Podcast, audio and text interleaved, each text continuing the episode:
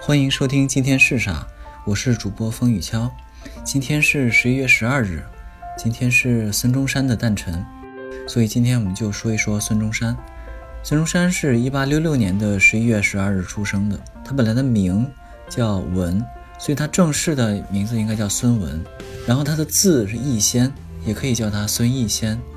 那当时他在流亡的过程中，不便使用他的正式的姓名，所以他起了一个化名。叫中山，也叫中山桥，所以孙中山本来是他的化名，但是叫的多了之后，他也就用这个孙中山作为他正式的名字了。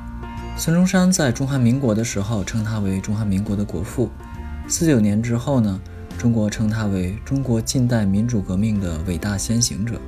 他是广东香山人，他在一八九四年成立了兴中会，后来又在一九零五年成立了中国同盟会，当时就提出了那些。啊，我们现在耳熟能详的口号，比如说驱逐鞑虏、恢复中华、建立民国、平均地权，而且也是在那个时候提出了三民主义的学说。之后到了一九一二年的时候，他在南京就任了中华民国的临时大总统，建立了中华民国的临时政府。后来到一九一九年的时候，他把当时的中华革命党改组成为中国国民党。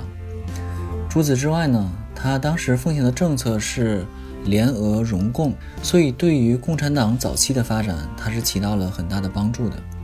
那在中国的近代史上，孙中山他在两个方面都起到了非常重要的作用。一方面是革命，推翻这个君主的专制；另一方面是对于呃政治制度、经济制度、民主制度等等各方面的探索。今天我们主要讲孙中山的两个事情吧。一个事情就是他提出的关于用渐进的方式来建设中国的一个设想。他主张的是用三个阶段来建设，就是军政、训政和宪政三个阶段。军政时期就是用军队来消灭各种军阀，还有土匪，当时是要实行军管，实现国家的统一。之后呢，进入到训政时期。新政时期就开始进行各种各样的基础建设，而且同时教育人民怎么样行使权利，怎么样行使民权。这个时候呢，他认为应该实行一党执政。之后过渡到第三个阶段，宪政阶段。呃，他觉得过渡到宪政阶段要达到一个条件，就是全国要有半数以上的县市有选举罢免地方首长的这种，呃，这种条件，然后就可以召开。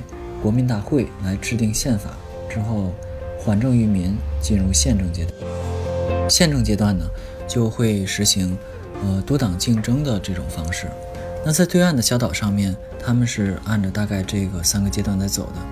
那大陆这边呢，是按照另一种不同的方式来走。但是，呃，这种三个阶段的方式也是值得借鉴和研究的。好，这是第一件事。另外一件事呢，我想聊一聊孙中山他的《建国方略》的三本书，《孙文学说》《实业计划》还有《民权初步》。呃，《孙文学说》这本书主要是讲他的哲学理念，其中最有名的应该就是他主张的“行易知难”或者是“知难行易”，就是他认为要知道一件事情比较难，但是知道之后按部就班的去实行就比较容易了。当然，这是他的看法。然后第二本书是实业计划，在实业计划里面，他提到了关于基础建设方面的很多非常宏大的设想，这些设想在当时看起来都过于超前了。呃，但是现在中国的很多建设其实有很多地方很符合当时他在这个实业计划这本书里边提到的很多方案的。但是当时呢，因为他这本书过于超前，很多人就认为他吹牛，就给他起个名字叫孙大炮。就说他说话没边儿。那第三本书呢，叫《民权初步》。《民权初步》这本书本来叫《会议通则》，从这个书名你也可以看出来，孙中山认为开会知道怎么开会，对于民权是有多么重要。但在那个时候，夸夸其谈的人非常多，用民主、自由、人权、平等说这些大词的人非常的多。但是像孙中山这样能够写书去说明各种各样的细节。来教育民众怎么样具体的行使权利，怎么样开会，怎么样召集会议、提出提案，啊，怎么表决，这样的人在当时还是比较少的。啊，孙中山他自己也说，他这本书不是用来读的，而是用来练习的，因为里面都是操作性非常强的各种细节。其实直到现在，我们平常呃。日常生活里面开会，班级里面班会，学校里面大会，公司里面的例行会议，也还是有相当一部分人，并不清楚怎么样科学有效的来进行一场会议。但是孙中山在民国早期的时候，他就意识到有必要去教育大众怎么样开会。即使只从这本书上看，孙大炮这个称呼对他也并不是很合适的。好，今天我们聊了一下孙中山，谢谢收听，请订阅一下这个专辑。我们明天见。